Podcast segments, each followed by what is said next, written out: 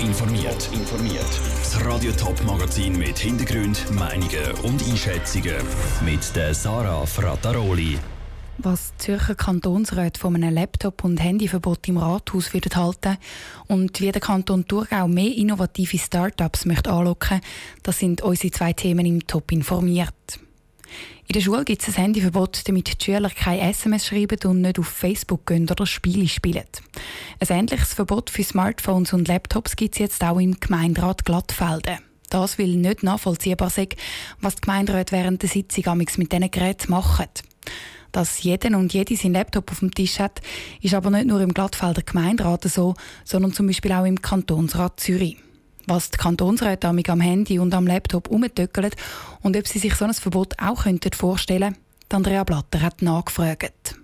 Gut, das kann ich euch nicht sagen. Aber, also, ich persönlich nicht, aber ich, ich will jetzt nicht ausschließen, dass vielleicht der eine oder die andere im Haus Solitär spielt oder so. Also ich kann es wie nicht sagen. Sagt zum Beispiel die grüne Zürcher Kantonsrätin Renate Dürr. Aus ihrer Sicht würde aber ein Laptop- und Smartphone-Verbot keinen Sinn machen. Gerade weil diese Geräte wichtige Arbeitsinstrumente zum Arbeiten sind. Hinter dem steht auch die GLP-Kantonsrätin Claudia Wiesen. Egal, ob es um Arbeit im Kantonsrat oder um andere Arbeit geht.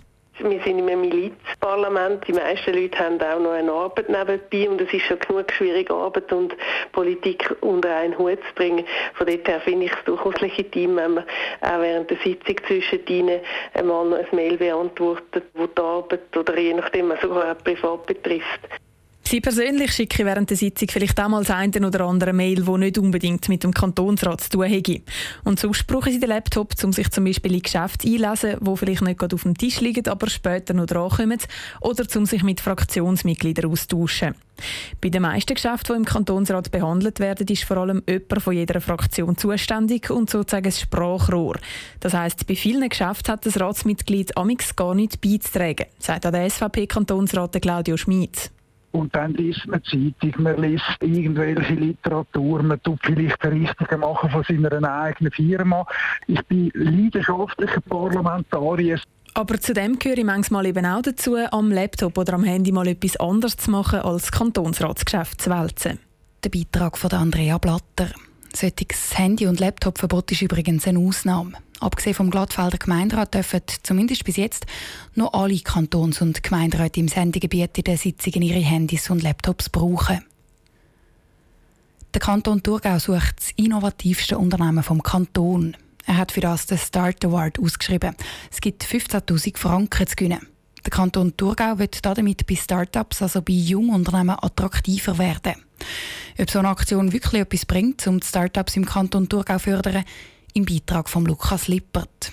Rund 600 neue Unternehmen sind im Kanton Thurgau in diesem Jahr schon gegründet worden. Damit ist der Kanton im Schweizer Mittelfeld. Start-ups im engeren Sinn sind aber hoch innovative Unternehmen aus der Technologiebranche und dort ist der Kanton Thurgau eher am Ende der Rangliste. Das wird der Kanton Thurgau jetzt zum Beispiel mit dem Start Award 2020 ändern, wie die Geschäftsführerin vom Startnetzwerk Thurgau Tiziana Ferigutti sagt. Grundsätzlich möchten wir den Thurgau attraktiven Standort für Startups positionieren und auch bekannter machen. Wir müssen aber auch den innovativen Startups im Thurgau eine Plattform bieten, wo sie sich präsentieren können. Grundsätzlich begrüßt Simon May, Geschäftsführer vom Institut für Jungunternehmer in der Ostschweiz, solche Awards. Auch wenn der finanzielle Anreiz mit 15.000 Franken eher gering ist. Da hilft den Startups effektiv etwas, weil wenn du nachher mit Investoren in Kontakt gehst, wenn du mit zukünftigen Kunden in Kontakt gehst und sagst, ich habe da einen Award gewonnen, dann heisst das, du bist durch ein Selektionsverfahren, du hast ihn offenlegen, du hast irgendwie deinen Businessplan, was in die vorgelegt, du bist durch Präsentationen durchgegangen, du bist von einer externen Jury beurteilt worden. So ein Award ist für Startups also gut fürs Renommee. Ob das allerdings helfe, zum Jungunternehmer in der Ostschweiz zu behalten oder sogar anzulocken, um ihre Firmen da zu gründen, das bezweifelt Simon May sobald ein Unternehmer oder eine Unternehmerin ein Projekt zu einer Firma umwandelt, sucht die den besten Standort, wo sie sich am besten entwickeln kann. Und das hat mit Faktoren zu wie wo finde ich die richtigen Leute, die mit mir mitmachen, wo habe ich die richtigen Lieferanten, die richtigen Technologiepartner oder wo ich näher an Forschungspartner die zusammen sind. Und das eben bei den Zentren, wo die grossen Hochschulen sind, wie zum Beispiel Zürich. Das ist auch der Tiziana Ferigutti vom Startnetzwerk Thurgau bewusst. Letztendlich helfe aber jede auch noch so kleine Anstrengung, zum wenigstens ein paar innovative Unternehmen in der Ostschweiz zu behalten. Der Beitrag von Lukas Lippert. Die Bewerbungsphase vom Thurgauer Startup Award läuft dann ab August bis im Oktober. Top informiert, auch als Podcast. Mehr Informationen gibt es auf toponline.ch.